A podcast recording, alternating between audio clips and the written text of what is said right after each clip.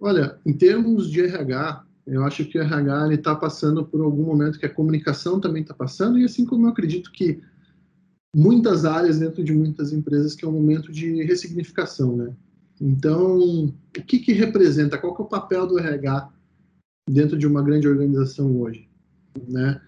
É, esse cenário que a gente viveu e que a gente ainda continua vendo aqui no Brasil, ele faz a gente se questionar muito a respeito disso, né? Então, o que a gente viu de um cenário para cá é o RH entendendo que o próprio papel, o seu próprio papel hoje ele é muito mais amplo, né? Ou seja, é, antes o RH era muito mais um RH operacional, né? De resolver as questões ali do dia a dia. Já vinha fazendo uma transição para um RH mais digital, para um RH que consegue não só resolver o operacional melhor, que acho que esse foi o primeiro passo vamos dizer assim, desse RH digital, que era conseguir automatizar algumas rotinas, ganhar é, mais produtividade para a realização de algumas tarefas e tudo mais, mas ir para um outro ponto que é o que a gente consegue trazer de novo para dentro de uma gestão de pessoas, pensando em pessoas, é, com a tecnologia e com esse novo cenário.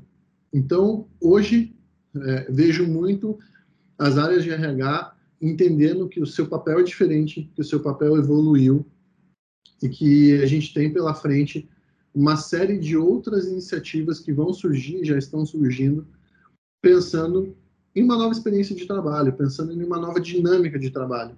Né? Então, muitas coisas caíram por terra nesse último ano, né? muitas coisas a gente acabou entendendo que da forma como elas eram feitas, é, algum, algumas coisas só maquiavam um pouco isso, né? que não era uma experiência bacana, que de fato precisava ser revisto. Então, nesse cenário, assim, o RH ele vive um momento de transição muito acelerada por conta do que a gente passou, e eu acho isso muito positivo em termos de evolução, né? E é um amadurecimento. Mas o que o RH precisa, primeiro, ter consciência sobre esse novo momento.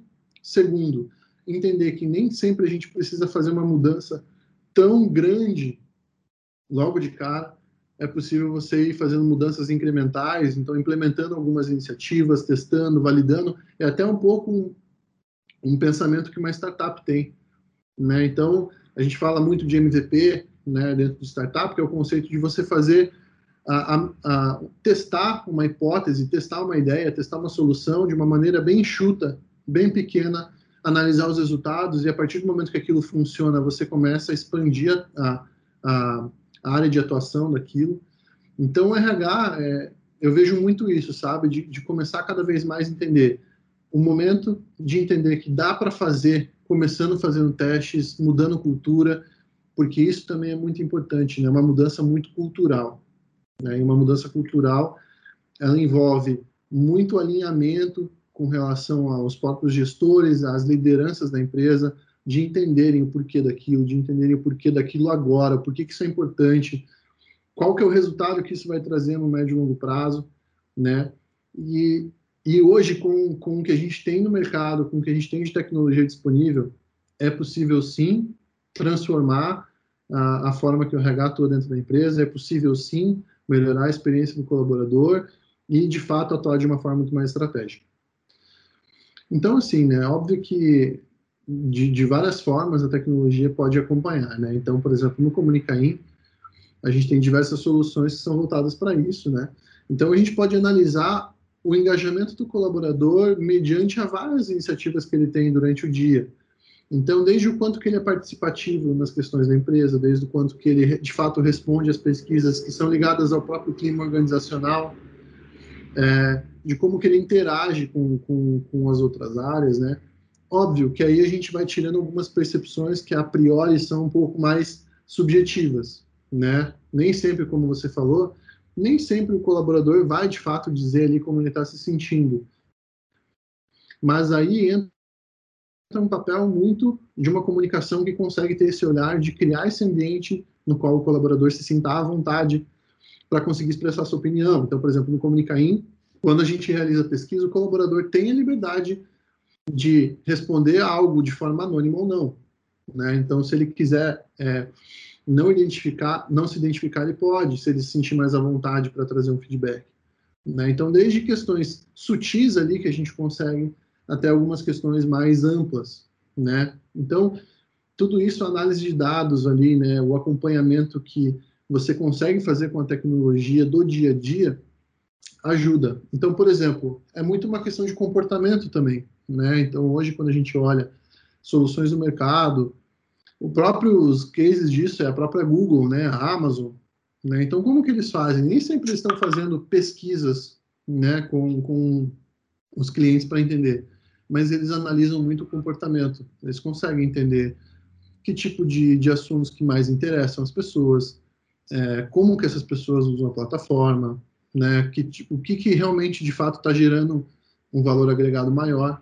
E, a partir disso, ela consegue construir uma experiência melhor, né, consegue pensar nessa jornada de uma forma mais intuitiva. Então, esse é muito o, o, a atuação que a gente acredita ser a melhor. Né? A gente entender quais são as necessidades, o que, que um, colaborador hoje está buscando em, em, termos de experiência, o que, que ele gostaria de ter, conseguir analisar isso e conseguir trazer é, essas soluções e essas iniciativas para dentro do dia a dia dele. É, eu acho que o que vai ficar é, com algumas coisas que já eu até comentei no começo, né? A gente passou por mudanças que o, o, a forma que nós enxergamos o mundo hoje, a forma como nós enxergamos o nosso trabalho, ela mudou e isso não volta atrás, né? Então, as pessoas entenderam que, por exemplo, é possível sim você ter uma rotina mais dinâmica fazendo home office, sendo até mais produtivo do que você estaria no momento de trabalho, óbvio é, a vida é equilíbrio, né? Então, assim, só home office, né? Putz, vai, vai, você vai perder uma série de outras coisas que o presencial traria. Mas esse entendimento que dá para a gente equilibrar melhor as coisas, isso é muito interessante. Assim como outras iniciativas que surgiram, que com certeza vão ficar. Então, as empresas que é, aproveitaram esse momento, algumas por necessidade, algumas já pensando no futuro, é, que começaram a transformar a sua forma de, de fazer gestão de pessoas e começaram a implementar novas iniciativas, tenho certeza absoluta que já estão sentindo os, os resultados positivos disso. E tenho certeza que isso vai ficar. Agora, o que a gente tem que ter um olhar mais cauteloso é com relação a, a as empresas pensarem que, vamos dizer, que o, as coisas, que esse momento mais crítico passe e a gente volte para o novo normal, que as pessoas não vão estar com esse olhar de, tá bom, e qual que é esse novo normal? O que, que a gente está vendo? Putz, mas eu voltei para minha empresa e nada mudou, e nenhuma prática foi, foi revista, nenhuma iniciativa, nenhuma inovação foi trazida.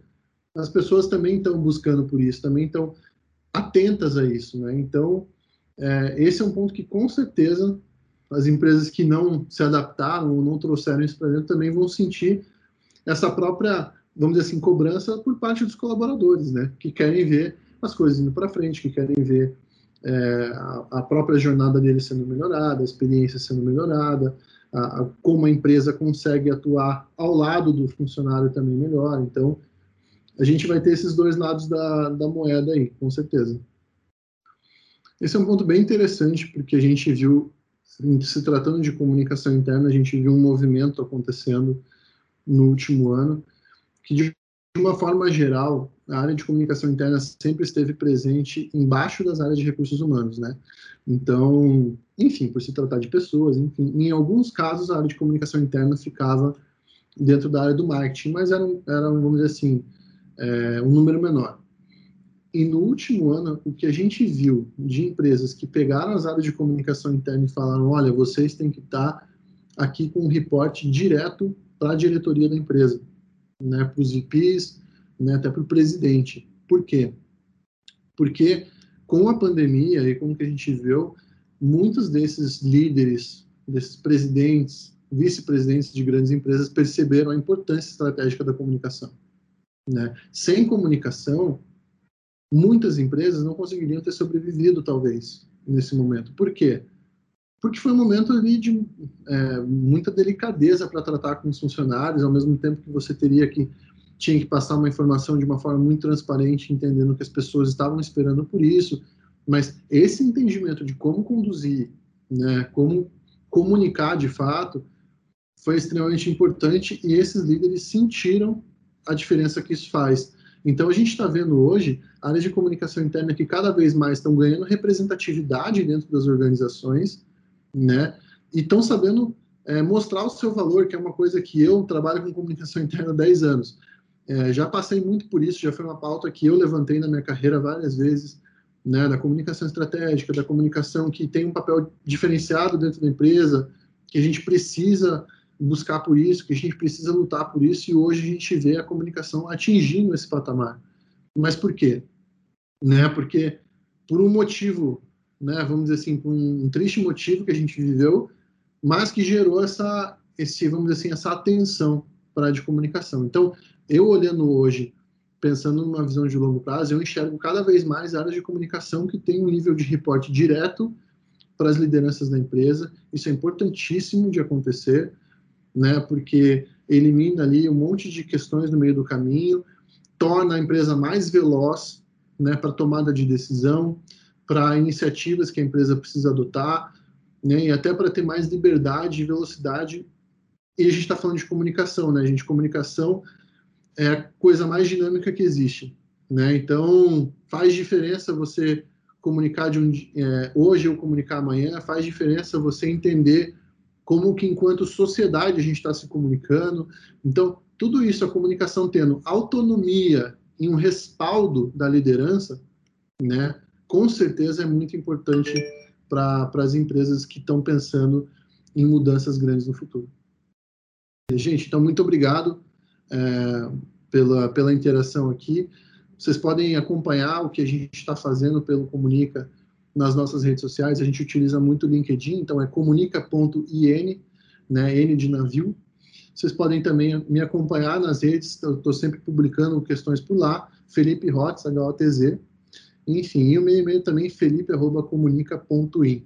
Obrigado.